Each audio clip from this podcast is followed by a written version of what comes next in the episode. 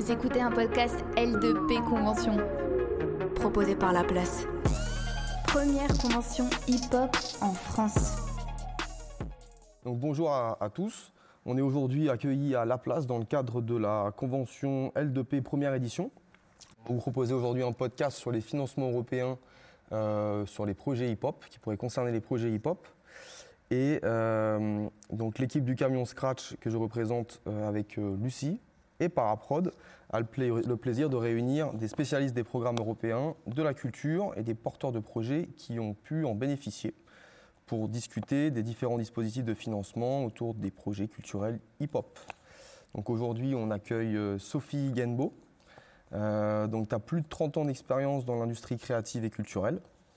tu es fondatrice du LABA, qui euh, est situé à Bègle, à côté de Bordeaux. Et tu accompagnes les associations, les collectivités et les organismes euh, issus des industries culturelles et créatives, du sport et du tourisme à développer leurs projets grâce aux fonds européens. Euh, bonjour à toi et merci d'avoir fait le déplacement. Bonjour à On vous. accueille aussi euh, en visio, en direct de Sao Paulo, euh, Loïc Marchand. Donc bonjour Loïc, tu as été responsable du pôle jeunesse CRL 10, euh, une association d'éducation populaire qui gère 4 centres de Paris Anime en- dans le 10e arrondissement à Paris et qui propose notamment des temps d'accueil de jeunes dans les studios de répétition et d'enregistrement, des tremplins musicaux et un festival de cultures urbaines, des concerts et j'espère qu'on n'a rien oublié. On accueille Non, Des également... projets européens du coup. C'était ça? On a- des projets européens du coup. ici. Tac. On accueille aussi Neil Dink. Euh, donc bonjour. Bonjour. bonjour. Euh, tu es metteuse en scène et tu es cofondatrice de Gongle, qui est une compagnie de théâtre fondée pour repenser les fonctions et les modes de fabrication du théâtre. Et tu portes des projets d'envergure européenne. Euh, on nous a parlé de Gongle euh, comme euh, spécialiste des projets Erasmus, puisque euh, c'est avec vous qu'on peut développer le réseau Art Sport et Art et Politique. C'est ça? On Et a avec- organisé des rencontres art sport et des rencontres art et politique. déjà Ouais. Et on développe un réseau européen art sport euh, par ailleurs, tout à fait. Cool. Avec donc tout ça, tu as également un master d'expérimentation en art et politique de Sciences Po Paris, sous la direction pédagogique de Bruno Latour. Tout à fait. Ok, bah, super, et merci aussi d'avoir fait le déplacement. Euh, on sera donc Camion Scratch, l'équipe de Camion Scratch et Paraprod sera représentée aujourd'hui au micro euh, par Lucie Debuchère, Ouais, salut. euh, qui est notre chargée de prod en fait. Donc euh, bonjour Lucie, pareil, merci d'être avec nous aujourd'hui. Merci. Tu nous as accompagnés notamment sur le montage du projet European Hip Hop Exchange euh, en fin 2020 auprès de l'Office franco-allemand de la jeunesse. Donc ça, c'est ce qu'on appellera euh, pendant le, le podcast l'OFAGE. Et euh, en cette fin d'année dernière, dans le, cont- dans le contexte du Covid, euh, on a pu faire ça, notamment avec le reste de l'équipe et donc moi-même. et c'était top. On va revenir dessus. Yes.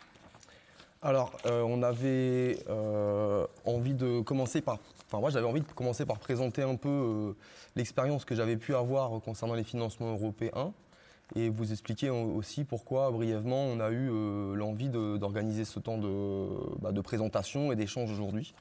Euh, donc, nous, on a créé un projet qui s'appelle Camion Scratch, qu'on appelle aujourd'hui Camion Scratch et Paraprod parce qu'il y a d'autres activités.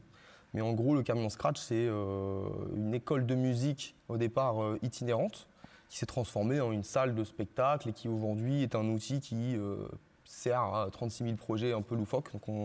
On, sera ravis de vous, envoyer des liens pour que vous regardiez tous ces projets-là. Mais euh, ce qui est important, c'est de savoir qu'à l'époque, euh, l'idée même du projet en fait du camion Scratch et donc tout ce qui en découle par la suite, l'idée est née grâce à l'existence de, de financements européens. Euh, moi, je travaille dans une asso euh, qui faisait des, échanges avec l'Angleterre. Euh, C'était une agence de voyage associative qu'on avait montée parce qu'on était en Normandie. Et quand on a commencé à rencontrer les quelques financeurs ou des, interlocuteurs pour aller à la recherche de financement, à la DRJSCS de Caen, qui est la direction régionale de la cohésion sociale, je crois, on a rencontré quelqu'un qui nous a parlé d'un financement européen. Et euh, il nous a parlé de ce financement en précisant qu'il y avait tellement peu de demandeurs finalement qu'ils étaient passés de 5 commissions annuelles à 3. Et euh, voilà, nous on commençait nos projets et ça nous paraissait un peu improbable qu'il y ait si peu de demandeurs alors qu'apparemment il y avait euh, moyen de décrocher des sous. Donc on avait mis ce projet-là de côté et euh, quand j'ai lu un peu le- le- le- les modalités et qu'on m'avait précisé qu'en étant accompagné on pouvait euh, aboutir à un projet concret, avec les montants qu'on a pu voir, bah, on s'est laissé, moi je me suis laissé imaginer un projet à peu près sans limite. Et donc on avait budgété un projet d'échange avec un camion, où le camion était en fait un outil qui nous permettait d'aller à la rencontre des publics en Normandie puis en Angleterre pour parler des jumelages et pouvoir euh, rencontrer les habitants et savoir si, quels étaient pour eux les, pourquoi du comment des jumelages d'une ville de chez eux avec la ville du pays d'en face. Et donc du coup, on a monté ce, dossier et euh, bah, le, financement nous a été alloué. On a pu acquérir le camion, seulement on n'avait qu'une partie, on n'avait que la moitié du budget nécessaire pour la mise en place de l'action. Et donc du coup, on a créé une activité, on a commencé à vendre des prestations et euh, on a créé des emplois. Et en fait, on a mis en place l'action européenne euh, presque un an après. Et l'outil Camion Scratch était dans nos mains. On avait une équipe, on avait structuré notre, notre projet. Et c'est devenu ce que c'est devenu aujourd'hui. Et donc l'objet aujourd'hui, c'était de, de, faire ce constat il y a quelques années où finalement il n'y a pas assez de demandes, alors qu'on connaît aujourd'hui des, tonnes de, porteurs de projets qui ont justement besoin de financement. Nous, avec les camions Scratch, entre autres, aujourd'hui, on est toujours à la rencontre des publics et notamment des publics qui sont jeunes et qui ont plein d'idées. Et en fait, on trouve, euh, on trouve ça un peu ballot qu'il bah, manque d'infos. Et donc, euh, voilà, la première étape, c'était éventuellement d'organiser un point euh, ici à la place pour accueillir les publics. Et ça sera au travers d'un podcast que j'espère un maximum de gens pourront partager pour prendre connaissance des, différents dispositifs qu'on va, va pouvoir aborder ensemble. Donc, ces nombreux dispositifs, euh, pour développer des projets hip-hop transnationaux, par exemple. Euh, il y a l'Union européenne, il y a l'Office franco-allemand, et euh, Lucie va nous en dire plus. Oui, bah, moi je voulais vous parler un petit peu des, dispositifs de l'Union européenne et de l'OFAGE qu'on a abordé un petit peu avant. voilà, l'Union européenne elle a un budget pour financer certaines initiatives et ce budget il est voté tous les sept ans. dans ce budget, il y a une ligne pour la culture, c'est le programme Europe créative. C'est un outil financier par lequel la Commission européenne elle peut avoir euh, une vraie action culturelle, un soutien concret euh, aux projets euh, culturels, aux organisations actives dans le secteur de la culture. Il y a d'autres programmes dans le cadre desquels les projets culturels sont éligibles. Il y a Erasmus, qui se concentre sur l'éducation, la formation, la jeunesse, le sport. il y a le FEDER, qui est le Fonds européen de développement régional le COSME, qui est le programme pour la compétitivité des petites et moyennes entreprises. Il y a aussi Interreg, qui est un programme européen qui vise à promouvoir la coopération entre les régions européennes. Et à l'intérieur de ces programmes-là, il y a aussi des lignes pour euh, la coopération culturelle. Mais alors pour revenir euh, vraiment au programme Europe Créative, euh, ce programme il est divisé en trois sous-programmes. Il y a le média audiovisuel qui va toucher à tout ce qui est cinéma, télévision, jeux vidéo. Il y a culture, donc tous les secteurs non audiovisuels musique, théâtre, danse, musée, art visuel, patrimoine, cirque, poterie, etc. Il faut vraiment aller regarder en fait sur euh, les pages de, euh, Europe Créative pour euh, rencontrer les appels à projets qui sont diffusés tout au long de l'année. Et puis il y a un troisième sous-programme qui est garantie financière BEI. Et donc, au-delà de ces projets qui sont financés par l'Union européenne via la Commission, il y a d'autres organismes qui soutiennent la coopération culturelle, comme par exemple l'OFAGE, euh, nous, on a bénéficié d'un soutien avec euh, Camion Scratch et Paraprod euh, pour le projet European Hip Hop Exchange.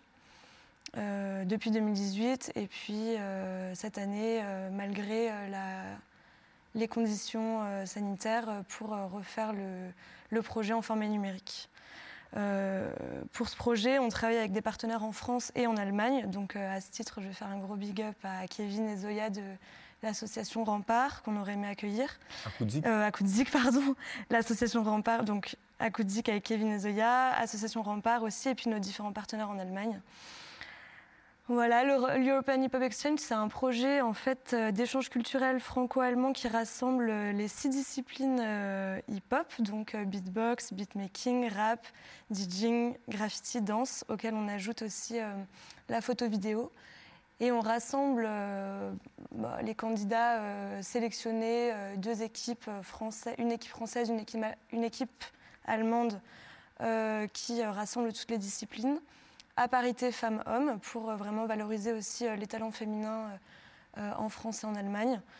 Et puis ensemble, ils vont créer des œuvres qui relèvent de la culture hip-hop, musicale et audiovisuelle, enfin visuelle aussi, graffiti, clips, etc. Ok. Donc voilà, cette année, on a quand même réussi à, mener le projet. C'était un peu compliqué quand même euh, de se projeter euh, dès mars. Finalement, on a remporté euh, l'appel à... Enfin, il n'y avait pas un appel à projet, mais en tout cas, on a été financé à l'automne et on a pu mettre en œuvre ce projet avant la fin de l'année 2020. Mm, mm. C'était une super édition. On était très contents, notamment des productions, de, des candidats.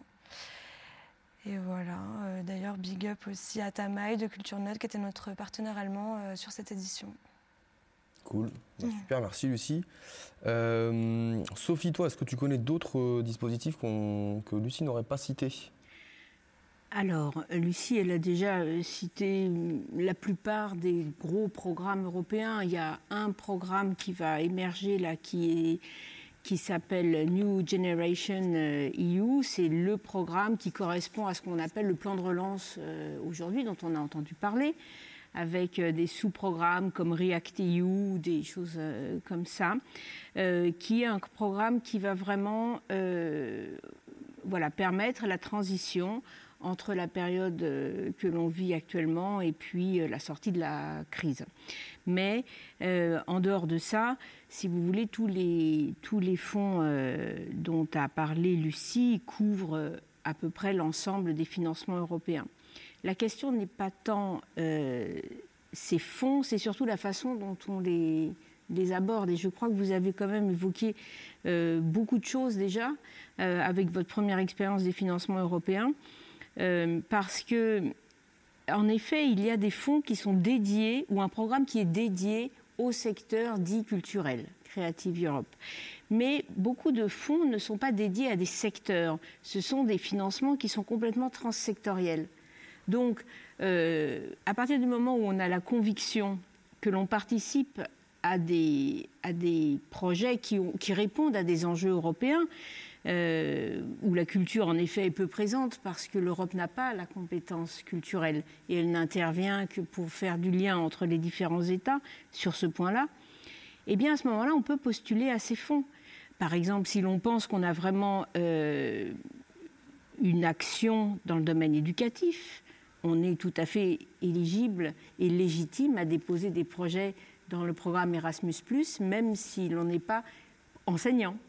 D'accord. Euh, si l'on pense qu'on a vraiment une action au niveau social, au niveau du soutien des jeunes, à prendre des initiatives, à l'entrepreneuriat, ce que vous faites, eh bien à ce moment-là, on est tout à fait légitime pour essayer de travailler sur le Fonds social européen, etc.. Vous voyez, c'est vraiment cette cette approche-là qui rend légitime les acteurs et surtout, je pense, des acteurs comme vous, qui êtes très actifs euh, au niveau social, au niveau de la jeunesse, euh, au niveau de l'emploi, au niveau de l'initiative, enfin qui sont vraiment des sujets aujourd'hui européens. Et on pourrait parler des autres, euh, qui fait que vous êtes légitime à postuler à tous ces fonds. Alors quand on dit il y a des fonds, après il y a des programmes, après il y a des dispositifs, et c'est par centaines en fait. Et donc du coup, donc, parmi tous ces dispositifs, et pour un, un éventuel porteur de projet hip-hop, de petite ou de moyenne envergure, comment, comment s'y retrouver parmi tout ça? Alors, s'il est difficile d'imaginer ou de rêver qu'on puisse devenir spécialiste des financements européens, euh, peu de gens le sont. Et franchement, je ne pense pas que ce soit votre ambition à vous. vous faites partie du secteur culturel pour avant tout euh, exercer vos talents. En revanche, il y a vraiment des endroits où on peut recueillir des informations. Vous avez parlé de la personne à la DRJSCS qui vous a renseigné. Mhm. Elle était bien inspirée ce jour-là. Il y a beaucoup d'endroits où vous pouvez trouver des informations. Vous, bah, nous, vous m'avez trouvé. Ouais, mais c'est partie des ressources, mais vous avez des endroits comme le Relais Culture Europe, vous avez des maisons de l'Europe, vous avez euh, aussi beaucoup de sites maintenant qui sont assez pédagogiques, pas tous, mais un certain nombre, qui permettent un petit peu de trouver un chemin au milieu de ces financements. Le mieux, en effet, c'est de trouver quelqu'un qui prenne le temps de dialoguer avec vous et de, et de voir comment vous aider à trouver les fils. Et il y a ces endroits-là, notamment le Relais Culture Europe, qui est tout à fait dédié à, à vous donner des informations et à vous guider sur les premières démarches. D'accord. Et donc ma question suivante, c'était de savoir comment savoir justement si son projet relève d'Europe créative et pas d'Erasmus ou d'Interreg? Euh, tu viens déjà d'y répondre. En gros, on peut regarder sur Internet. Et sinon, le plus simple, c'est quand même d'aller se renseigner auprès d'interlocuteurs. Et puis de réfléchir d'une certaine façon à son projet. Parce que le programme Erasmus, euh, le programme Creative Europe, pardon, dont vous avez parlé, c'est 1,6 milliard d'euros. Euh, le programme Erasmus, c'est 21,7 milliards d'euros. Alors, évidemment, si tous les opérateurs culturels déposent sur le programme Creative Europe, eh ça bouchonne. Voyez, donc, euh, si on va sur d'autres euh, programmes, peut-être qu'il y a un petit peu plus de moyens, peut-être qu'il y a différentes façons de rentrer. Donc, c'est aussi une façon de regarder son projet. C'est pas la peine, c'est pas la même chose que de le regarder en se disant on a un projet culturel ou de le regarder en disant ah c'est un projet pédagogique. Et en fonction de la façon dont on va regarder et le programme qu'on va choisir aussi parce qu'il y a plus de fonds sur ce programme-là que sur un autre, etc va nous permettre de rédiger son projet en fonction des attentes du programme. Cool, bah, super. ah, pardon Lucie alors. Bah, Neil, comment tu avais fait toi pour, euh, pour engager justement, enfin tu t'étais tourné vers qui pour commencer à faire les, les projets de art et, art et politique et art et sport? Alors le premier projet européen qu'on a fait, nous, c'était en 2009. Euh, je pense que la première personne qui nous a dit de déposer un projet européen était à la Maison des associations du 10e. Géraldine Bio. Euh, euh, et, c'est la première. elle nous a dit que c'était possible qu'on le fasse alors qu'on avait 23 ans et qu'on n'était pas forcément en capacité de se sentir légitime de faire ça. Et, quand on a déposé le dossier, on l'a déposé avec un partenaire estonien qu'on connaissait déjà pour avoir été en Estonie, etc. et qui a été qui nous a fait super confiance en fait. Donc il y a ce, rapport-là aussi. Et aussi en collaboration avec un festival qui s'appelait Premiers Actes à Strasbourg, qui lui euh, déposait auprès de, l'agence euh, régionale Alsace. Chaque agence régionale a son dispositif d'accompagnement ou pas, etc. Et en Alsace, à ce moment-là, donc 2009, c'était assez longtemps, mais euh, il fallait qu'il y ait un espèce de, je ne sais pas du tout comment ça s'appelait, mais je dirais tuteur, comme ça, qui t'accompagne pour déposer ton, projet. Je ne sais même plus si c'était rémunéré, enfin c'était un petit peu dingue comme truc. Et, et du coup, il y avait nous, il y avait un administrateur du festival qui, coordonnait le truc et un relecteur expert qui, euh, faisait les va-et-vient. Et en fait, ça, ça a été extrêmement formateur pour nous et tout ce qu'on a pu faire pour le reste, donc je pense que c'est une dizaine de projets européens depuis, euh, c'est grâce au fait qu'on ait eu euh, cette expertise dès le début. Parce qu'après, il y a plein de, de, trucs en fait qu'on a compris à ce moment-là, vraiment du fait qu'il y ait cette personne qui savait lire les hiéroglyphes, quoi, j'ai envie de dire. c'est un peu ça, Ok, bah, c'est peut-être une question qu'on pourrait aussi euh, poser à Loïc. Euh, comment est-ce que. Loïc, tu nous entends? Oui, je vous entends, vous m'entendez? Oui, oui, oui. Bah, comment est-ce que toi, euh, tu avais un peu amorcé justement les, les, projets européens? Vers qui tu t'étais tourné à ce moment-là? D'accord. Bah, moi, du coup, en fait, je suis rentré dans le programme, c'était Europe en Action avant que ça soit Erasmus. Et je suis rentré dans le programme en faisant un volontariat européen. Donc, c'est un peu comme un service civique, mais au niveau de l'Europe. Et euh, j'étais en Grèce et en gros, euh, dans mon service volontaire, on a organisé un échange européen, donc euh, avec une soixantaine de jeunes et dix pays autour du hip-hop en plus. Et, en fait, j'ai commencé à mettre les pieds là-dedans, à mettre les pieds un peu dans cette rouage des dispositifs européens, surtout sur la partie jeunesse parce que c'était ma formation et mon appétence plus vers l'éducation populaire et l'animation vers la jeunesse. Donc à, cette période-là. Et après, en fait, quand je suis rentré en France et que je suis rentré dans cette association dans le 10e arrondissement de CRL 10, euh, bah, j'ai continué en fait les dynamiques, la dynamique et on a organisé euh, 5-6 échanges au sein de l'association et après on était partenaire sur d'autres projets. Euh, donc partenaire, c'est-à-dire on co-construisait le projet mais on n'était pas complètement porteur du, du projet. Donc, euh, donc voilà. Et, euh, c'est, en fait, c'est vrai qu'il y a des gens au niveau de, de, Déjà, il y a un référent au niveau de la, la région qui permet d'accompagner. Alors, son nom, c'est Ludovic Brun, si je ne dis pas de bêtises. Qui, euh, ça, c'est pour le dispositif Erasmus, parce que c'est vrai ce qu'a, ce qu'a dit la personne, je ne me rappelle plus son prénom, qui était avant la personne d'avant. c'est vrai que ce qui est important dans la construction du projet, c'est de savoir vers où on va. Parce que moi, j'ai rencontré beaucoup de, d'associations, type des compagnies, des compagnies théâtre, essayer de rentrer dans les, dans les cadres d'Erasmus, en ayant un projet culturel, mais 100% culturel, et qui ne comprenaient pas en fait que ça rentrait pas dans le cadre d'Erasmus. Donc euh, c'est vrai que la, première étape, c'est quand même de savoir si et ça et, il commence à être habité, ça se voit si c'est si c'est de la, on va dire de la de, la magouille. C'est-à-dire en gros s'il y a un projet 100% culturel qui est, qui qui est maquillé, les, on, va, dire que les, les, comment les, les agences nationales commencent à se ont l'habitude en fait. Donc c'est important aussi voilà, que de, de, savoir où on va quoi, quand on commence à, construire son projet. Tu veux dire qu'elle voit tout de suite si, euh, si euh, le projet rentre dans les critères ou s'ils sont euh, hors critères et ils ont été un petit peu arrondis pour rentrer dans le... C'est ça. Alors après, je pense qu'il y, a des personnes qui sont très très fortes et qui arrivent certainement à les faire rentrer dans, dans les critères, mais, mais ils commencent un petit peu... Parce qu'en fait aussi, c'est que alors, je parle dans le cadre Erasmus+, hein, parce que dans les autres, euh, dans les autres je ne suis pas trop, euh, pas trop fait, c'est qu'il y a de plus en plus de demandes. C'est qu'on a un taux d'acceptation, euh, enfin, je ne vais pas rentrer dans les détails, mais en gros, pour pouvoir. C'est noté, c'est noté sur 100.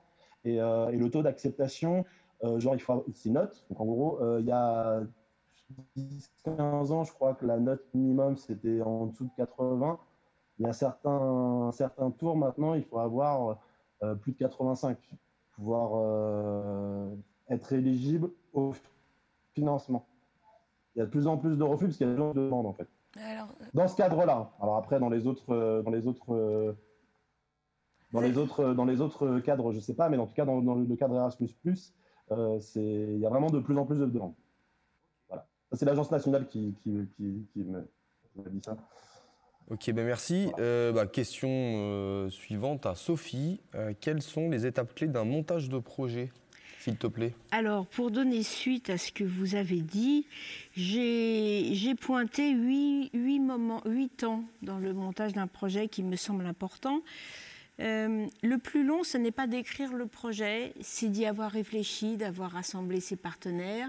Et pour l'écrire dans l'urgence, ça peut aller assez vite une fois que les, la vision du projet est assez claire. Mais il me semble que la première chose à faire dans les projets européens, c'est d'avoir bien identifié un problème. Euh, c'est une difficulté pour les porteurs de projets dans le secteur de la culture qui sont plutôt dans une logique d'offre en France. Alors qu'un projet européen, c'est, si vous voulez, une initiative qui va répondre en partie à une problématique de politique publique de, européens. Donc, quand vous allez aborder un, sujet, ça veut dire que vous-même, vous, euh, vous, vous allez vous affronter à cette problématique. Donc, il faut qu'elle soit bien identifiée, parce que vous ne pouvez pas tout résoudre, vous, tout seul, petit porteur de projet, mais que vous voyez exactement l'endroit à laquelle vous voulez intervenir. Par exemple, vous avez parlé de la question de l'initiative des jeunes ou d'aller à la rencontre des jeunes qui sont isolés euh, dans le milieu rural, grâce à Camion Scratch, vous aviez en effet la possibilité d'aller à la rencontre de ces jeunes et donc vous, alliez intervenir sur ce problème de l'isolement des jeunes des territoires. Vous voyez, ça c'est un problème. Le deuxième point euh, sur lequel vous devez travailler, c'est de définir le contexte dans lequel vous travaillez. Vous, vous n'allez pas rencontrer tous les jeunes qui sont euh, en situation d'isolement sur le territoire. Vous allez travailler avec ceux qui ont une appétence pour des musiques urbaines, euh, musiques actuelles, les jeunes, etc. Et donc, vous allez montrer que vous connaissez bien ce sujet, que vous connaissez bien les pratiques des jeunes, que vous, avez bien regardé ce qu'il y avait sur les territoires. S'il y a des, initiatives, vous, avez noté que vous les avez remarquées et que vous allez travailler en phase avec ces initiatives, etc. Donc, vous allez montrer et vous allez bien étudier le contexte de votre projet. Donc pour ça, vous allez lire, vous allez faire appel à des chercheurs, vous allez regarder des articles, etc. Et, avec tout ça, vous allez définir le contexte. Ensuite, vous allez fixer les objectifs que vous voulez atteindre. C'est-à-dire comment vous allez en effet résoudre en partie le problème euh, que vous avez à résoudre. Et ces objectifs, ils sont qualitatifs mais aussi quantitatifs. Parce que si l'Union européenne a proposé un programme, c'est bien pour atteindre un certain nombre d'objectifs. Donc vous devez montrer que les objectifs que vous allez atteindre répondent en partie à ceux qui sont attendus par euh, les évaluateurs. Ça, c'est le troisième point. Le quatrième point, c'est que vous allez définir un peu les résultats que vous allez obtenir et les effets que ça va produire. C'est-à-dire, en effet, combien de jeunes vont venir à la rencontre du camion Scratch? Et au milieu de ces jeunes, combien ne connaissent pas ces musiques euh, urbaines? Et combien vont avoir envie, si vous voulez, de vivre quelque chose de collectif? Et donc combien en effet de jeunes vous allez effectivement amener doucement à revoir un peu leur euh, position d'isolement? Donc vous allez devoir définir ces résultats, cet impact sur le terrain et comment vous allez le mesurer. Donc, est-ce que vous allez faire des interviews, euh, des micros, euh, je ne sais pas, comment, euh, un questionnaire, enfin ce que vous voulez. Vous devez définir ça. Ça, c'est le troisième point. Le quatrième point qui est évidemment essentiel, c'est les partenaires avec qui vous allez travailler. Ça, c'est vraiment très important parce que on a tendance à vouloir travailler avec des gens qui sont comme nous, qui nous ressemblent. Et parfois dans les projets, c'est pas forcément ce qui est le plus malin. Parce qu'en fonction des résultats qu'on doit atteindre, eh bien, des fois, il est bon de s'associer avec des gens qui savent faire autre chose que ce que l'on sait faire. Et c'est ça, monter un partenariat. Voilà pour le quatrième point. Et puis en plus, il faut qu'il soit géographiquement cohérent avec l'appel du projet. Enfin, vous voyez, plein de, de, choses comme ça auxquelles il faut réfléchir. Après, il faut bien définir les gens que vous allez toucher avec votre projet. Quel est le public de ce projet? Qui sont ces jeunes dont vous parlez? Et, c'est important de bien montrer qui ils sont pour que les gens qui vont lire votre projet se projettent un peu dans, la réalité, dans le concret, grâce aux gens que vous allez toucher. Ce n'est pas vous euh, qui faites du hip-hop qui intéresse le, le, financeur. le financeur. C'est bien alors, c'est parce que vous faites du hip-hop que vous, que vous allez toucher ces jeunes-là. Et ce qui l'intéresse, c'est ces jeunes-là, mm. justement. Et pour les deux derniers points, évidemment, après, vous allez dire, bah, pour arriver à, nos fins, on va mettre en place quelques actions avec un programme d'activité. Vous faites tant de kilomètres avec votre camion, vous vous arrêtez dans telle ville, vous avez un programme de formation, vous faites participer les jeunes, etc. Vous faites des concerts. Euh, mais ce n'est pas forcément le plus important dans le projet, vous voyez. Et enfin, les risques que d'échouer que, que, vous avez mesurés pour bien montrer que vous avez des solutions au cas où il y a vraiment des problèmes. Donc voilà euh, un peu pour moi les, huit points. Je suis un peu euh, ennuyeuse, mais, c'est un petit peu les points sur lesquels il faut vraiment réfléchir parce que l'évaluation va s'appuyer euh, sur vraiment comment vous avez montré comment vous avez bien identifié le problème et, comment vous avez défini le contexte, qui sont les partenaires du projet, quels sont les impacts que va avoir ce projet, et enfin, quelle est la qualité de vos activités? Voilà comment va être noté, comme l'a expliqué Loïc, votre projet. Super intéressant. Avant de passer aux petites questions que j'ai pour euh, chacun, chacune d'entre vous, euh, Sophie, euh, moi quand j'ai monté le projet d'échange en 2012 pour la naissance du camion Scratch, la première question qu'on m'a posée, c'est savoir si j'étais en association ou pas. Et donc en fait, effectivement, on avait une association, mais il y avait la possibilité à l'époque, je ne sais pas si c'est encore d'actualité, de déposer un projet comme groupe informel de jeunes. C'est-à-dire qu'en gros, moi, je me suis présenté comme euh, Antoine et euh, j'ai présenté mes autres partenaires et on était finalement, à l'époque, pas encore structuré. Enfin, on avait une structure, mais on ne voulait pas passer au travers de cette structure-là au départ. Et euh, c'est souvent, c'était la première fois, j'ai jamais vu d'autres financements d'ailleurs depuis, qui permettent de financer un projet collectif, mais avec un interlocuteur unique. L'argent, il est arrivé sur mon compte perso à l'époque. Est-ce que c'est encore le cas ou est-ce qu'il faut absolument être en assaut ou... Alors, Là, on passe de la période 2014-2020 à la période 2021-2027, donc on aura exactement les, les, points précis du, programme très bientôt, au mois de mars. Mais vous parlez d'un programme extraordinaire qui est le programme Erasmus, qui est vraiment un programme inouï parce que, en effet, moi aussi, mes premiers projets il y a fort longtemps, je les ai déposés toutes seules pour mm. moi, pour partir en Pologne, rencontrer des professionnels. Et j'ai reçu en effet sur mon compte en banque 1000 euros pour payer mon voyage et aller faire mon programme. C'était individuel. Maintenant, ça, ça n'existe plus. Mais en effet, un groupe de jeunes peut déposer euh, un projet pour pouvoir euh, partir à l'étranger et se former. Et ça, j'espère que ça va rester, on va très vite le savoir, mais vraiment, euh, il n'y a que dans Erasmus ⁇ qui a cette chose. Exceptionnelle. Il y avait un tuteur ou pas, on pouvait passer par une structure qui pouvait nous accompagner si, si tu étais mineur, mais si tu es majeur, tu pouvais déposer le OK. Donc affaire à suivre à vérifier, absolument. Ok, Neil, j'ai quelques questions maintenant pour toi. Tu es metteuse en scène, et avec euh, Gongle, vous développez le réseau Artsport. Qu'est-ce que c'est exactement? Euh, bah, le réseau Artsport, c'est euh, c'est un projet sur lequel on travaille depuis quelques années et qui a émergé suite à plusieurs projets européens qu'on a fait. Du coup, je vais, vous raconter aussi ces différents projets euh, qui sont passés dans le cadre de Erasmus et dans le cadre euh, des échanges de jeunes. Le premier projet qu'on a réalisé, c'était avec euh, Istanbul, entre Montreuil, la ville où on est basé, et Istanbul. Et on a réuni 22 jeunes, supporters, footballeurs, et artistes de théâtre, garçons et filles, et on a monté euh, des spectacles en deux parties. La première partie se passait à Istanbul et la deuxième partie à Montreuil. Et ces spectacles en deux parties étaient aussi en deux parties, dans la mesure où la première partie se passait à chaque fois dans un théâtre et la deuxième partie dans un terrain de foot.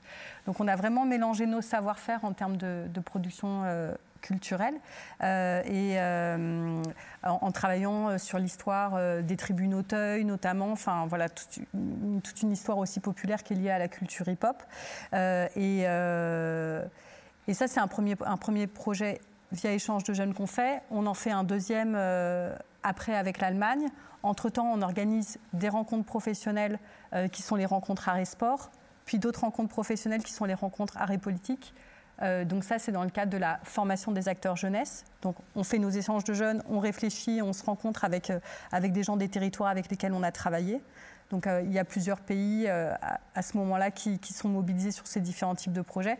Puis à un moment, Ludovic Brun, dont on a parlé tout à l'heure, euh, qui fait partie des personnes qui conseillent, etc., euh, au niveau de la DRJSSSS, euh, Ludovic Brun dit Mais c'est le moment, c'est le moment, mes enfants, pour faire un partenariat stratégique. Et c'est à ce moment-là où on dit Allez, c'est bon, on est prêt, c'est le big boss de la fin, le partenariat stratégique, on va le faire. On a déjà 6-7 projets européens derrière nous et on décide de structurer en fait euh, ces savoirs qui se sont faits, qui sont mis en place à travers différents projets de terrain et tous les partenariats qu'on a montés pour mettre en place ces projets. Donc on parle de, beaucoup beaucoup de partenaires. C'est pas avec tous ces partenaires qu'on va déposer, mais sur ces différents territoires il y a du savoir, euh, il y a des savoirs spécifiques et on se dit avec un partenariat stratégique on peut formaliser tout ça euh, et, lui donner une autre, une autre ampleur, le structurer, le formaliser et, et participer à l'empowerment de ces acteurs. Bah, j'ai des questions pour rebondir. Sophie disait que c'était très important justement de, trouver ses partenaires. Comment est-ce que toi, tu as fait pour, euh, pour euh, trouver tes partenaires dans ce cadre-là? Et une autre question, qu'est-ce que c'est un partenariat stratégique euh, Qu'est-ce qui... Alors du coup, pour la recherche de partenaires, sur le premier projet qu'on fait, on, avait des, des, en fait été jouer un spectacle en Estonie. J'avais été jouer un spectacle en Estonie comme comédienne, puis lier des liens avec des personnes en Estonie dans ce cadre-là qui nous avaient invités, je crois, à intervenir sur des choses. Donc, ils nous avaient invités à intervenir sur leur école de français. Donc, on avait déjà fait plusieurs choses ensemble. Et au moment de déposer un projet, on se connaissait déjà, on s'était déjà rencontrés sur les territoires.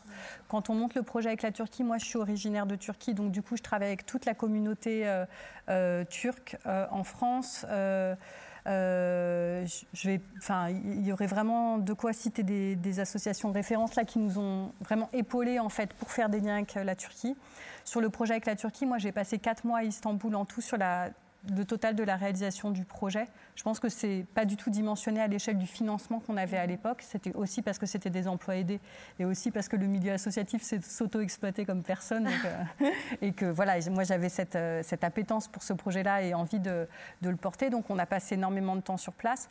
Sur les projets art sport, il faut savoir que les sportifs, voilà, il faut réussir à se connaître et à se comprendre. On n'est pas exactement dans la même situation, par exemple, de dire euh, on va faire un appel à la communauté hip-hop et les gens vont répondre à, cet appel. Enfin, vraiment, si moi je veux convaincre un footballeur de venir faire un spectacle avec moi, euh, je vais le voir sous la pluie euh, jouer à tous les entraînements, je mm. cours derrière lui au vestiaire, etc. pour dire mais si, ça va être super. Et, donc du coup, ça c'est quelque chose que moi j'ai aussi beaucoup été faire sur place. Et ça c'est aussi lié à la dimension très expérimentale et très comme ça des, des projets. Et qu'est-ce que c'est qu'un partenariat stratégique, Mazette? C'est pour les auditeurs, parce que tu parlais de ça. Je passe la main. en fait, le partenariat stratégique, c'est l'un des dispositifs proposés par Erasmus. Vous avez des dispositifs de soutien à la mobilité. Ensuite, vous avez un deuxième étage, c'est des partenariats, alors ils appellent ça stratégique, parce qu'on met en place avec les partenaires des, des espaces d'échange de savoir-faire ou même des espaces d'innovation, c'est-à-dire que les partenaires ensemble vont inventer des nouveaux procédés d'éducation, d'enseignement, puisque euh, Erasmus est dédié à, l'éducation et la formation. Mais ce qu'il faut bien comprendre, c'est que ces partenariats proposent de chercher des nouvelles modalités d'éducation dans le domaine non formel on n'est pas dans l'éducation formelle, c'est-à-dire ce pas des professeurs qui donnent un cours à des étudiants. Le fait d'être ensemble, le fait de faire du hip-hop ensemble, le fait d'échanger, d'être, de sortir de chez soi et d'être ensemble fait partie de la formation. Et Erasmus aussi considère que être ensemble, partager des expériences et aussi voyager, comme l'a expliqué Neil, c'est vraiment les outils clés de l'éducation et de la formation.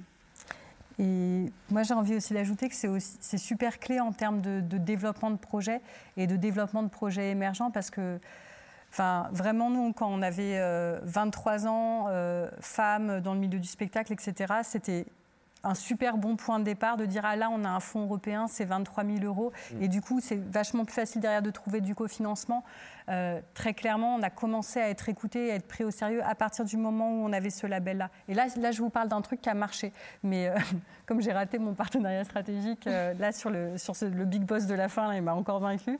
Mais par contre ce projet de réseau Artsport il est actuellement financé par le conseil départemental de la Seine-Saint-Denis et par la mairie de Paris et on garde euh, cette dimension européenne dans la mise en place de nos projets. Et, ça reste quelque chose qui est à la fois légitimement sur le plan voilà, vraiment stratégie de développement de projet, mais quelque part, c'est même pas le plus important parce que en termes euh, d'apport, de perspectives, etc., là, on a Loïc qui est au Brésil. Enfin, c'est sûr qu'on a vraiment besoin euh, d'être dans des perspectives différentes pour réussir à, à, se réorganiser et à faire face à l'imprévu. Et c'est vraiment la situation dans laquelle on est là souvent, mais pas mal en ce moment aussi. Mm. Merci.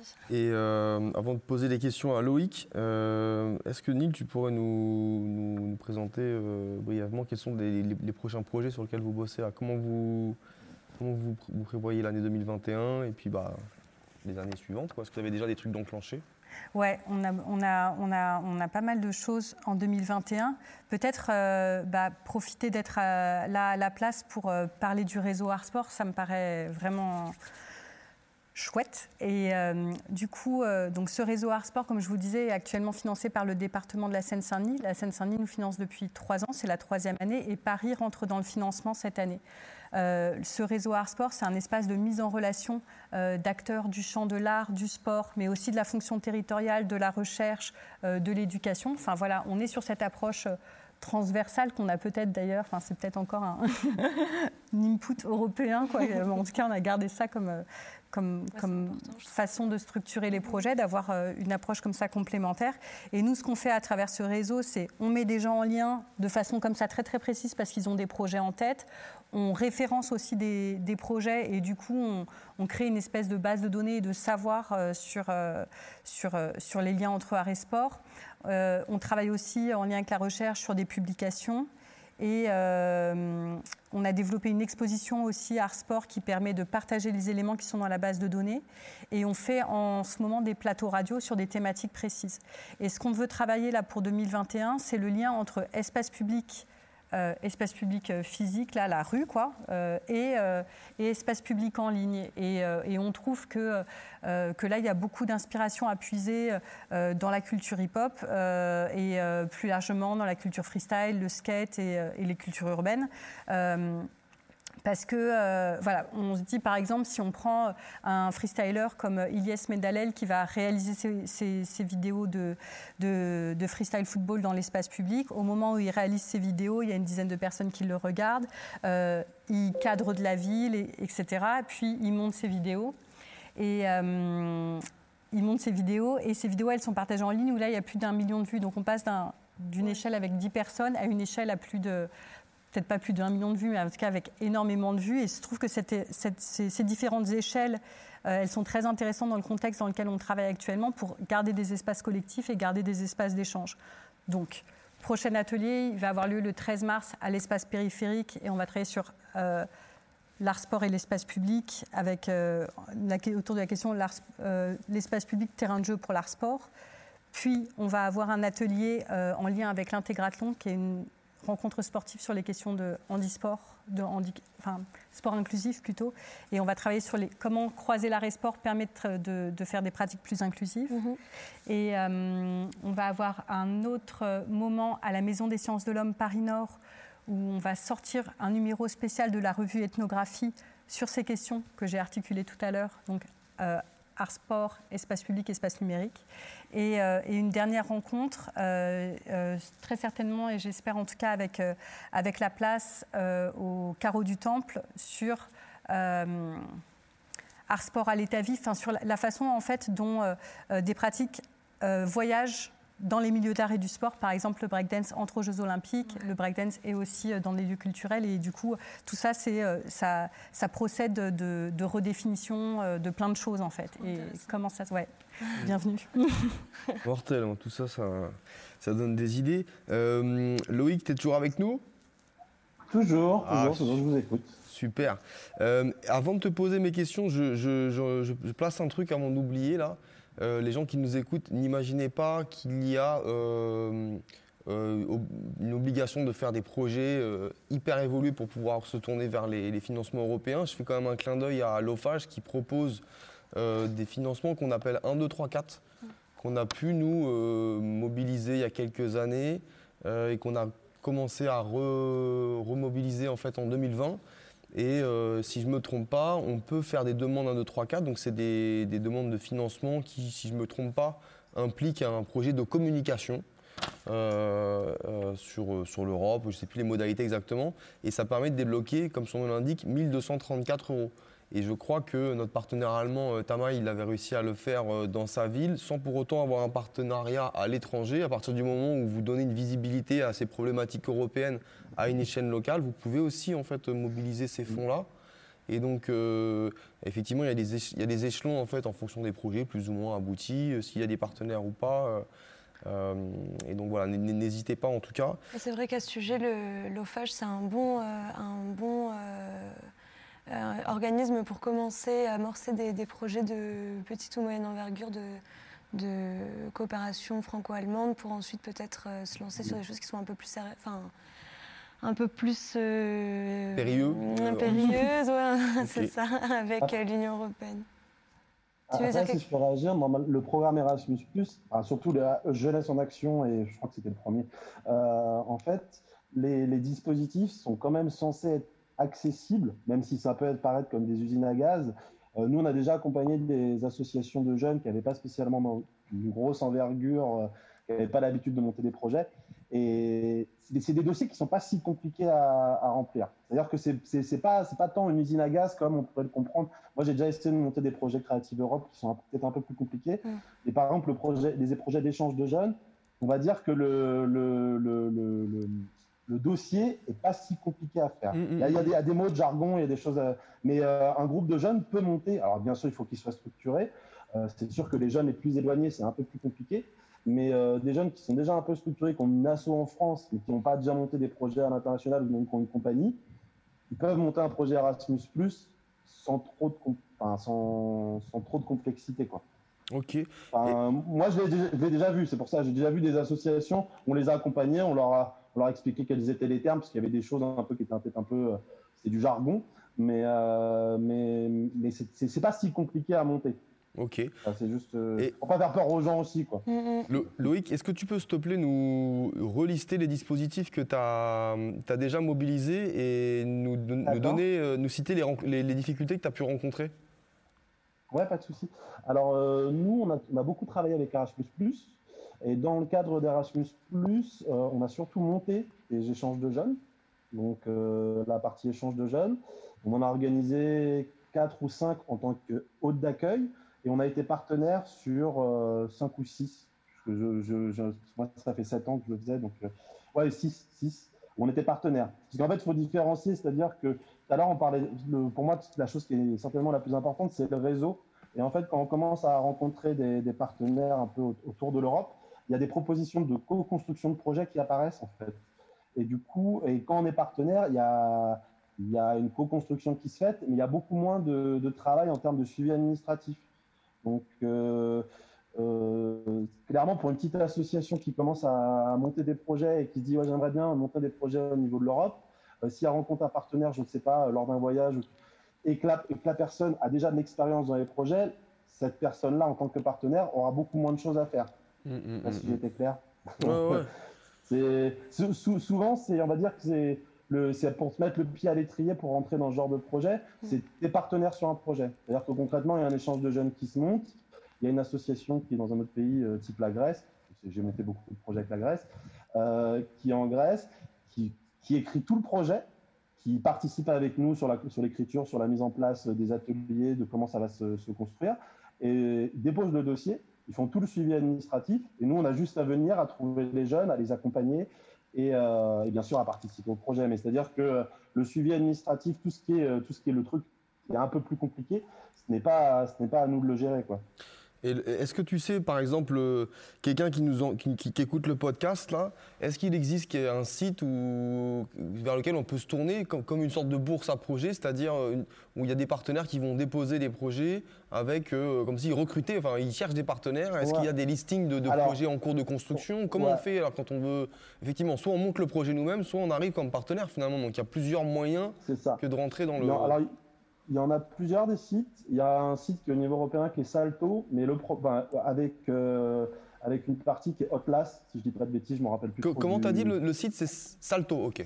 Salto, Salto Youth, en fait, ça s'appelle comme ça. C'est en fait c'est une bourse, une bourse, pas qu'un projet. Il y a plein de choses dessus en fait. Il y a des, euh, il y a des outils pédagogiques, c'est en anglais. Hein. Euh, il y a des outils pédagogiques. Il y a, il y a un annuaire en fait qui s'appelle Hotlas, qui est un annuaire de partenaires européens. et il y a des appels à projets. Alors après, il y a aussi euh, Facebook qui marche beaucoup. Il y a plein de groupes en fait avec des appels à projets. Euh, il, y a, il y a les sites aussi de Erasmus+. Okay. alors là, il n'y a pas spécialement d'appel à projet, mais dessus, vous avez toutes les informations euh, concernant comment monter un projet. Il y a des tutos. Hein. Il y a des tutos qui sont super bien faits. et voilà. Après, il faut faire attention parce que des fois, dans les, se lancer, moi, c'est pas ce que je conseille, se lancer dans, comme ça dans des appels à projets qui peuvent être faits par des associations qu'on ne connaît pas. C'est un peu compliqué, c'est engageant, donc euh, vaut, mieux quand même avoir un premier contact. C'est-à-dire que donc c'est des, des, contacts qui peuvent se faire comme, euh, comme disait, euh, je suis désolé, j'ai oublié tous les prénoms, je suis très mauvais en prénoms. Comme disait la, la, la, personne qui a monté les projets avec la Turquie, c'est des contacts qui peuvent se faire sur des choses annexes, c'est-à-dire même un voyage, c'est-à-dire, ah bah, je sais pas, je, je suis allé en, en bah, bah, là, là, c'était vous, vous aviez fait un spectacle en Estonie, vous avez rencontré des personnes et après vous avez monté un projet avec cette personne-là. Bah, c'est ce genre de choses qui peuvent arriver. Parce que se lancer dans un projet européen avec des gens qu'on ne connaît pas ou qu'on n'a jamais rencontrés, c'est acquis tout double. Hein. Moi, je l'ai déjà fait en tant qu'association euh, organisatrice de projet, en gros porteur de projet. Et euh, on va dire que notre réussite, c'est à 50 50. Hein. On a eu des associations où ça s'est très très bien passé et d'autres structures où c'était très très très compliqué. Et tu euh, faisais référence à Nil de Google pour. Euh, ah voilà, Nil, voilà, exactement. Et, euh, et non, il y a quelque chose qui est très important, qui est sur le site de Salto aussi, et que là, pour le coup, qui est organisé par. Il y a des séminaires et des formations qui sont ouvertes à n'importe. Il y, en a qui sont pour les jeunes, il y en a qui sont pour les acteurs qui travaillent dans la jeunesse, c'est-à-dire n'importe quel professionnel qui travaille avec des jeunes. Euh, et, en fait, ces formations, il y a plusieurs types de formations, mais il y a des formations qui sont portées par les agences nationales et qui sont un, outil déjà pour, pour euh, rentrer dans le, dans le dispositif. C'est-à-dire que concrètement, euh, ça permet d'avoir des clés, des clés de pédagogiques, des, des outils qu'on peut utiliser lors de la, construction de notre projet. Mais ça permet aussi de créer un pré-réseau, c'est-à-dire de rencontrer des gens en fait sur une semaine, parce que souvent, bah là en ce moment c'est un peu compliqué, mais normalement c'est des séminaires qui ont lieu sur une semaine, dix jours ont lieu dans d'autres pays. Donc, euh, et du coup, ils sont organisés par les agences nationales des autres pays et ça permet de créer un premier réseau en fait. Mm, mm, la rencontre en physique, il n'y a, rien a rien qui remplace ça pour pouvoir créer du réseau et pour pouvoir construire des partenariats solides. Selon moi, hein, parce que moi, c'est mon expérience, l'expérience que j'ai et, ça, pour un porteur de projet qui veut commencer à monter un projet, se commencer à, rentrer là-dedans par une formation, par un petit séminaire comme ça, je le conseille. Comme nous, c'est ce qu'on faisait. On conseillait euh, beaucoup ça aux associations euh, avec lesquelles on travaillait euh, au sein de la structure dans laquelle j'étais jusqu'à jusqu'à octobre. Ok, merci Loïc.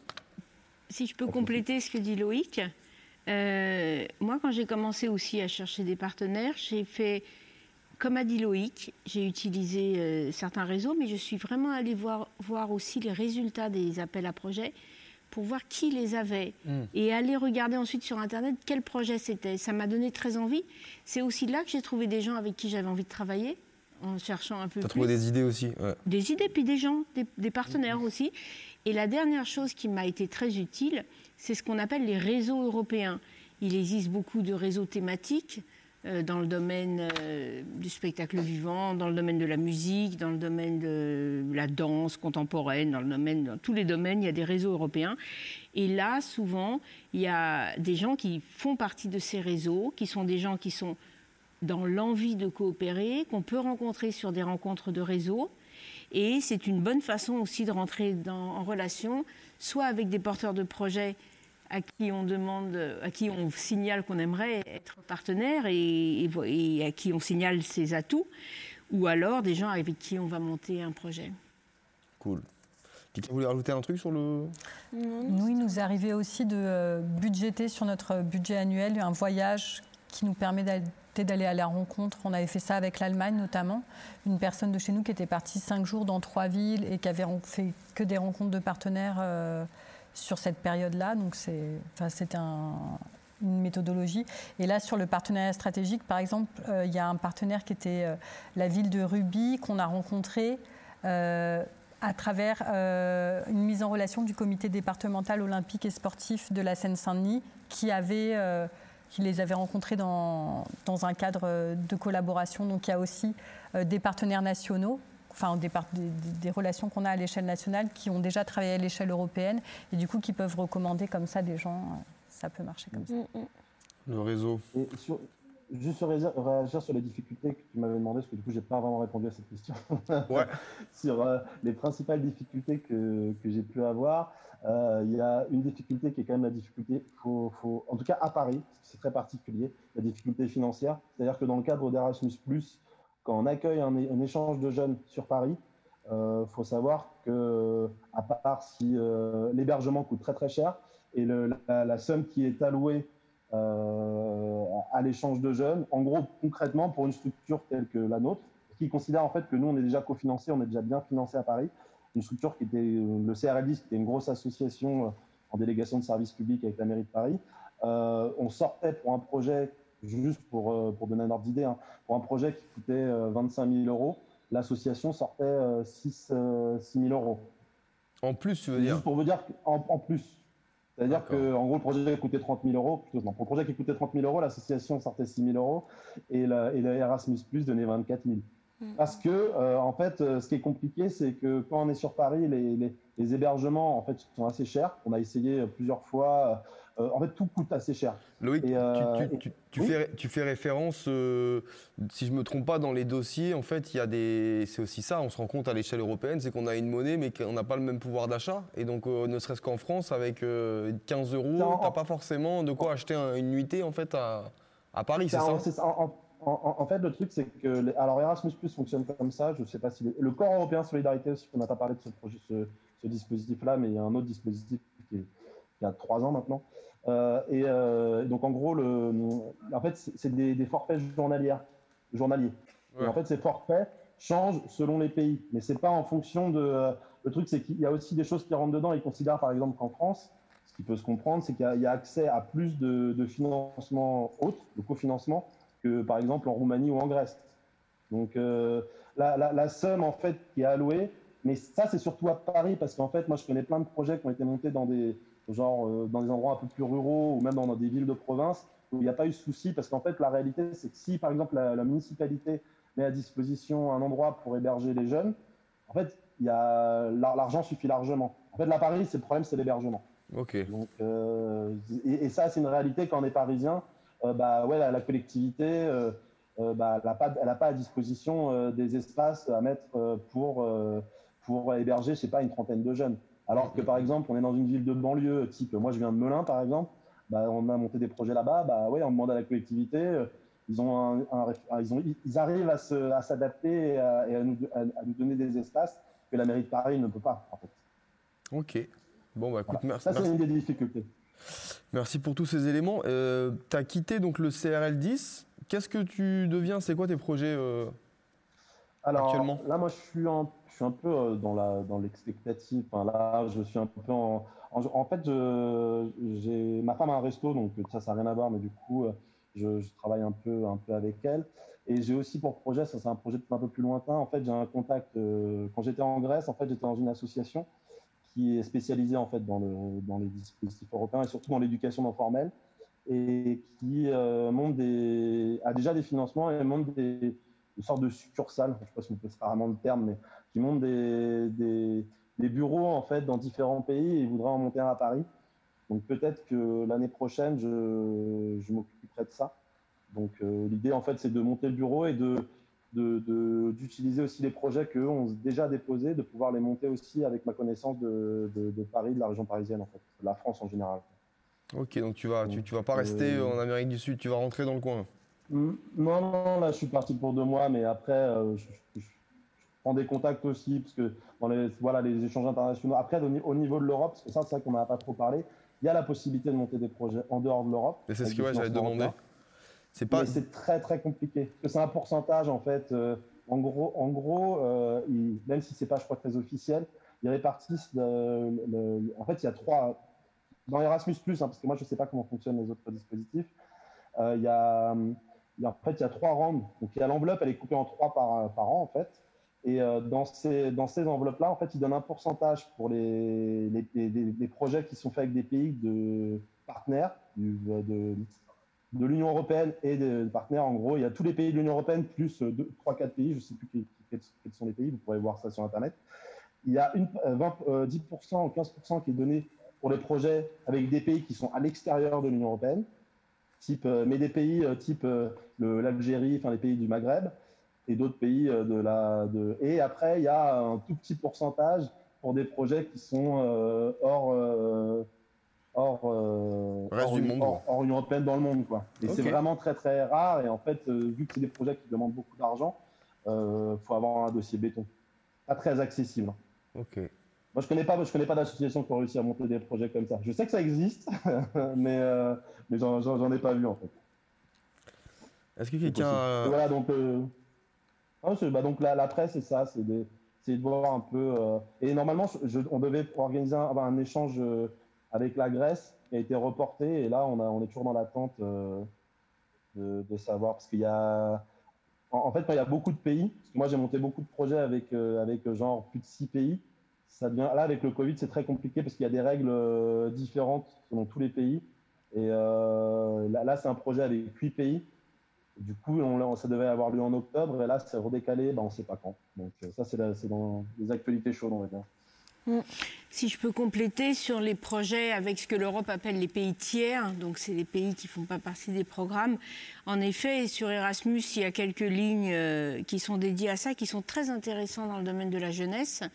Qui sont, il y a ceux dont parle euh, euh, Loïc donc sur Erasmus jeunesse, et puis d'autres lignes qui sont pas visibles, mais qui sont spécifiques justement euh, à la coopération avec ces pays, donc dans l'apprentissage. Et puis aussi, l'Europe a beaucoup d'actions en direction du voisinage. C'est pas sur des programmes Erasmus, mais dans lesquels aussi les opérateurs culturels peuvent avoir euh, une place. Et là, ça va plutôt passer. Euh, donc là, il y a énormément d'appels à projets euh, tous les ans avec le Liban, avec euh, des pays. Et évidemment, sur tous ces pays du voisinage dans lesquels il y a beaucoup de conflits religieux, beaucoup de conflits euh, sociaux, etc., et culturels, les projets culturels ont vraiment une place très importante. Donc là aussi, on peut trouver des financements européens. Et enfin, il y a un autre type d'appel à projet, ce qu'on appelle les programmes ACP, Afrique, Caraïbes, Pacifique, qui sont vraiment des programmes dédiés à l'action de l'Union européenne en direction de ces régions. Et là encore, euh, beaucoup de financements possibles. Moi, j'avais commencé sur la coopération, pas sur les fonds structurels, avec ça, sur un programme dédié euh, aux acteurs de la musique et à la professionnalisation dans le secteur de la musique, euh, avec le Burkina Faso, avec le Nigeria, avec les îles Vanuatu euh, sur toute la zone euh, transversale Afrique, Caraïbes, Pacifique. Et je pense que dans le secteur de la danse et des danses urbaines, là encore, quand les nouveaux programmes vont sortir, il y a évidemment des opportunités très intéressantes. Mais comme dit Loïc, vraiment, il y a un travail de fond à mener, surtout au niveau des partenariats publics et privés. Voilà, il faut, là, il faut vraiment y travailler. Mais il y a beaucoup de choses en termes de culture urbaine, à mon avis, qui peuvent s'ouvrir. Euh, avec ces pays-là. Parce que comme Loïc parlait de l'Algérie, mais en Tunisie, au Maroc, en Algérie, enfin, les cultures urbaines sont vraiment euh, vivantes et vivaces. Et donc pour, pour nous, pour, c'est passionnant parce que c'est des pays beaucoup plus jeunes que nous. Nous, on est des pays vieux. Enfin, mm, mm, donc mm. forcément, les cultures urbaines. Euh, voilà, j'imagine que pour des gens des cultures urbaines, ça doit être passionnant d'engager des, des partenariats avec ces acteurs. Ok. Et tu parlais justement là, les financements ils sont votés sur 7 ans. Euh, même si, tu, si je ne me trompe pas, en mars, on aura donc euh, les textes et les budgets qui seront dévoilés. Alors, qu'est-ce que, est-ce que tu sais s'il y a déjà des nouveautés euh, et est-ce que tu sais si, enfin, comment ça pourrait impacter les, porteurs de projets sur les, les 7 années à venir? Les financements sont, votés. Euh, on attend les réglementations des programmes. Ça a pris du temps parce que la crise sanitaire n'a pas aidé. Euh, donc là, en tout cas pour Erasmus, qui est franchement très réactif, que ce soit l'agence jeunesse ou l'agence nationale et même l'agence euh, européenne qui gère Erasmus pour l'ensemble des pays partenaires, comme l'a dit Loïc, là, on va avoir D'après ce que j'ai entendu, puisqu'ils ont fait une conférence le 14 janvier à ce sujet, on va avoir les textes euh, certainement, euh, je ne sais pas la date exacte, donc je vais pas, j'imagine vers la fin du mois de mars, pour des dépôts qu'ils ont annoncés sur le deuxième trimestre de l'année 2021. Euh, donc, même si les, les, textes, si vous voulez, les fonds sont votés pour 7 ans, sur des programmes comme Erasmus, tous les ans, vous allez avoir des ajustements en fonction de l'actualité, euh, avec des thématiques qu'il faudra, qui seront prioritaires par rapport à d'autres. Je vais vous donner un exemple. En 2015, euh, c'était la période des grandes crises, euh, ou en tout cas des grandes crises, on appelait ça migratoires, mais voilà, toutes les problématiques de migration. Et là, il y a eu un certain nombre d'appels à projets qui sont sortis de façon à ce que les priorités soient en direction de ces publics-là et de l'inclusion, de l'intégration des migrants, enfin voilà. Donc vous voyez, tous les ans, vous allez avoir des réactualisations, donc il faut se tenir au courant euh, euh, en allant régulièrement ou en s'abonnant tout simplement à la newsletter de Erasmus Jeunesse ou Erasmus Plus. Euh.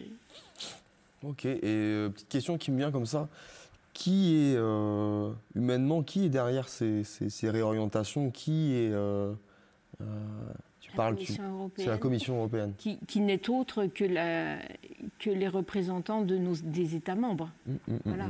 Donc c'est évidemment la Commission qui, qui s'est outillée avec des agences qui gèrent pour le, le, compte de la Commission ces programmes.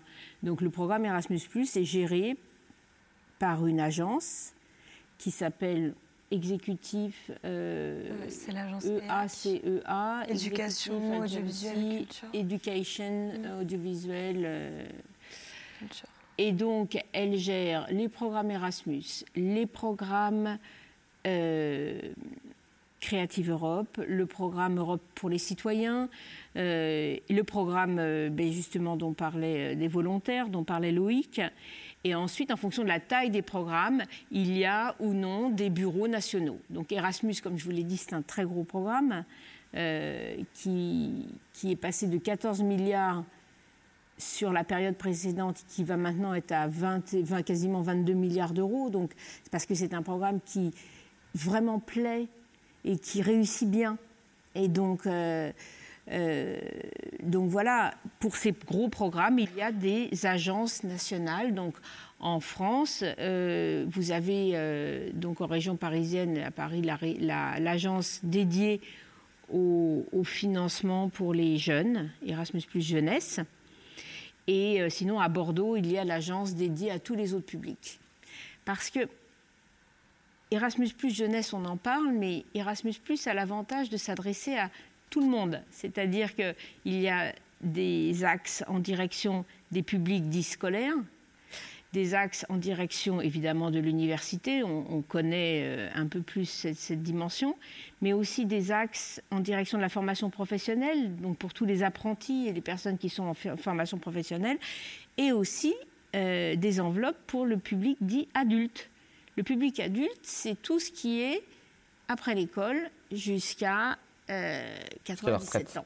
Absolument. Et d'ailleurs, il y a euh, des, programmes Erasmus avec des personnes à destination de personnes âgées. Bon, c'est cool.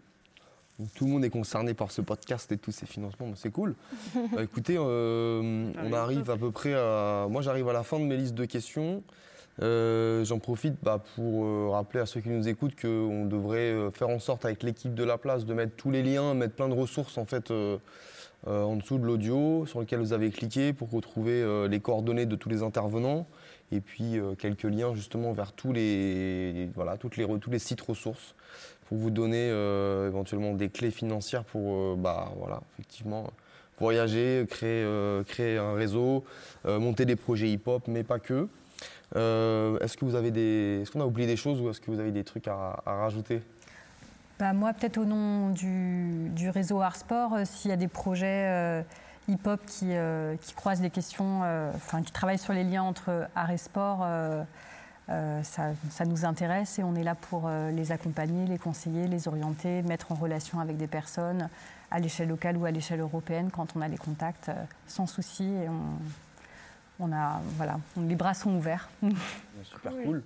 Loïc, est-ce que tu aurais un petit, euh, un petit mot de la fin euh, avant que je remercie tout le monde et qu'on clôture ce, podcast? Qu'est-ce que tu aurais à nous, ajouter bah, Moi, j'insisterais peut-être sur le, sur les, sur pour les acteurs qui veulent se lancer, de ne pas avoir peur, parce qu'en fait, c'est quelque chose qu'on entend facilement en disant euh, que c'est compliqué à monter des projets de coopération, des projets d'échanges internationaux et au niveau de l'Europe surtout.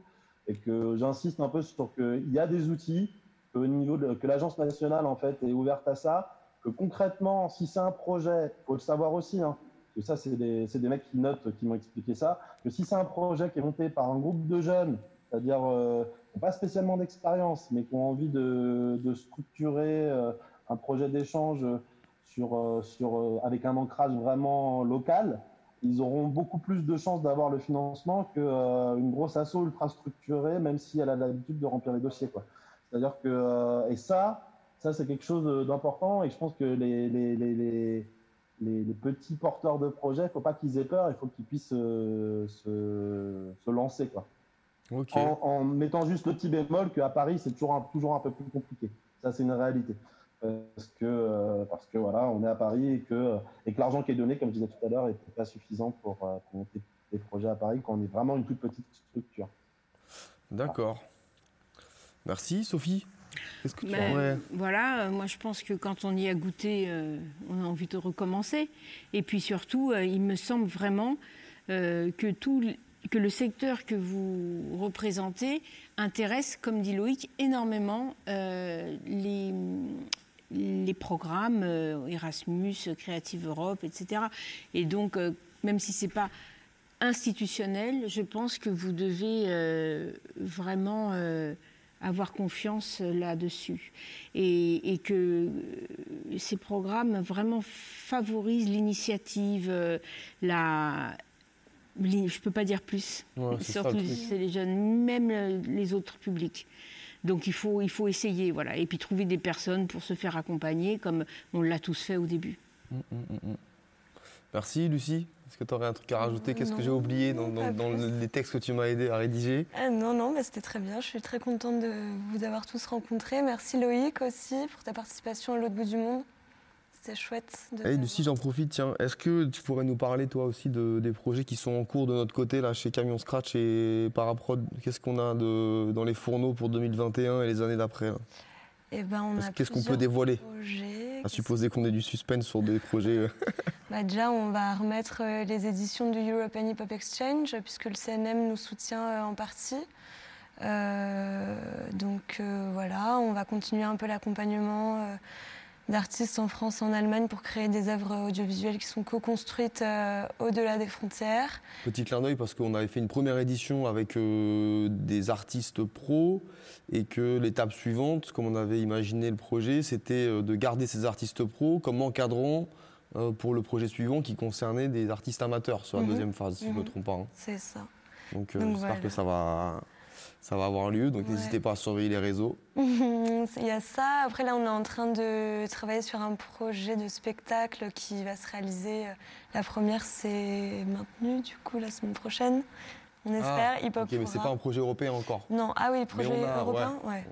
en, tout cas, nous, on a, avec le camion Scratch, c'est sur les ensembles de, enfin, sur, sur tous les, événements et sur tous nos réseaux sociaux, etc. En, en, tout cas, on a ce souhait de, bah, effectivement de donner des clés comme on fait aujourd'hui en fait. Parce que euh, moi je peux dire clairement aujourd'hui que euh, la, rencontre avec ces financements européens ça a permis en quelque sorte de structurer des projets aussi de vie euh, de passionnés mais des, de vie professionnelle aussi. C'est-à-dire que je pense qu'il y a un moment où les finances ça peut être pour une action ça peut être ponctuel soit on fait plein d'actions donc du coup il y a des finances toute l'année euh, mais il y a aussi, a priori, des, possibilités de financement sur des choses un peu plus euh, dans le fonctionnement, dans le long terme, etc. Donc bon. Il faut commencer par avoir des idées un peu folles et après on peut voir comment éventuellement le, les financeurs peuvent nous aider à, atteindre ces objectifs. Et effectivement, comme le disait Loïc, je crois que si on veut faire l'inverse, c'est-à-dire si on veut aller chercher des sous, euh, le réflexe c'est bah tiens, moi je veux des sous, j'ai besoin de sous, j'ai plein d'idées. Et en fait, on voit, on identifie des, financeurs et c'est, euh, on a envie de faire rentrer nos projets dans, les cases. Il faut, vraiment vous voyez les choses simplement. Quoi. Imaginez un projet impossible, euh, écrivez-le, parlez-en avec vos, amis, votre réseau proche, et puis après, euh, imaginez le faire à plusieurs avec des gens qui ne parlent pas votre langue et c'est quand même plus, plus rigolo. bah écoutez, voilà, moi je pense que, à moins que quelqu'un ait encore quelque chose à rajouter. Ouais.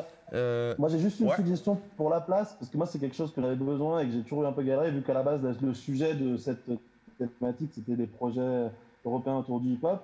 Ça serait quand même bien, parce que moi, j'ai pas, j'ai pas trouvé ça pour les acteurs. On parlait du réseau et tout ça, d'avoir euh, qu'il y ait un inverse ou quelque chose qui se soit auto-alimenté avec une sorte de réseau un peu européen des acteurs jeunesse, pas que jeunesse, mais dans un côté un peu plus euh, et du pop en tout cas autour du hip-hop. Parce que c'est vrai que nous, par exemple, on voulait monter des projets avec des acteurs et c'était compliqué à trouver des acteurs qui n'étaient pas spécialisés là-dedans, mais qui avaient en tout cas type des MJC qui avaient l'habitude de monter ce genre de projet. On essayait de trouver ça sur Internet, c'était une très grosse galère en tout cas. D'accord, mais il y a un euh, site. Ça peut être un projet. Hein? Il y a un site qui, qui, qui, pourrait t'intéresser, qui est le site du réseau européen euh, ENCC. European Network of Cultural Centers. Et souvent, dans ce site, il y a pas mal de, centres culturels qui sont un peu des centres culturels, tu vois, un peu sur les banlieues. Euh, dans, le voilà mmh. euh, et donc là je pense que tu pourrais trouver des gens qui agissent pas mal sur euh, mmh. sur ces cultures et il y a, y a ah bah, après après c'était aussi c'était aussi pour la, en fait, c'était aussi pour suggérer à la place qu'ils se soient un peu porteurs de ce genre d'accident. Ah oui. Ils se mettent à être un peu lieu, lieu, lieu, lieu, de ressources pour les acteurs parisiens de, de, ce genre de ce genre de choses, quoi. Mais voilà, la, place, la place pourrait faire partie de ce réseau, par exemple. Mais tiens, ça, ça, me fait penser à un truc là, parce qu'effectivement, à chaque fois, c'est du temps, c'est de l'argent, il faut des ressources. Euh, on, a, on a parlé tout à l'heure de, l'idée de pouvoir se tourner vers des structures, etc. Euh, si effectivement la première étape, quand on a une idée, qu'on n'a pas forcément de structure et qu'on a envie de monter un projet européen, c'est d'aller se tourner vers éventuellement des acteurs qui ont déjà monté des projets, mmh. est-ce qu'il y a des structures qui, euh, qui ont comme modèle économique en gros que d'accompagner des porteurs de projets Et euh, dans ces cas-là, comment ça se passe? Est-ce que, euh, par exemple, quelqu'un qui va m'appeler, qui va me dire, écoute, j'aimerais bien monter un projet, euh, est-ce que moi, avec ma structure, je peux lui proposer de l'accompagner et je lui donne, je lui demande un pourcentage s'il y a une réussite dans l'obtention du financement? Comment ça se passe? C'est toute une économie, parce que là, on, on parle d'Erasmus, mais comme les financements européens, il y a toute une économie avec énormément de consultants, dont des très bons, dont d'autres moins bons, certains qui travaillent au, pourcentage, d'autres non enfin voilà. Euh, je pense qu'il existe quand même dans le domaine public beaucoup de structures qui peuvent vraiment vous accompagner. Regardez aussi au niveau régional et au niveau des maisons euh, de la représentation de vos régions à Bruxelles. Il y a souvent des gens à qui vous pouvez vous adresser sur les premiers pas pour éviter tout ce champ de, la, des consultants. Ensuite, euh, enfin, et pour éviter parce que ça coûte cher, hein, voilà. Euh, après, il existe voilà, des gens qui sont payés pour ça, donc c'est bien de les trouver, qui pour certains donnent des très bons conseils. Je vous ai parlé du relais, je vous ai parlé de l'agence Erasmus. Vous pouvez vraiment trouver des, des points d'appui. Euh, le relais, c'est difficile d'avoir des contacts avec eux. J'ai essayé plusieurs fois, j'ai pas eu beaucoup de réponses. Si, si, bah, ils ont pas mal de monde, si vous voulez. Après, euh, voilà, moi je. Faut le bon numéro. Nous, nous, nous c'est un peu différent là-bas parce que nous, on est nés de l'envie de partager justement des expériences de porteurs de projets pour que les opérateurs culturels, de quels qu'ils soient, puissent accéder à des financements, mais voir évidemment d'autres financements aussi que Erasmus, etc.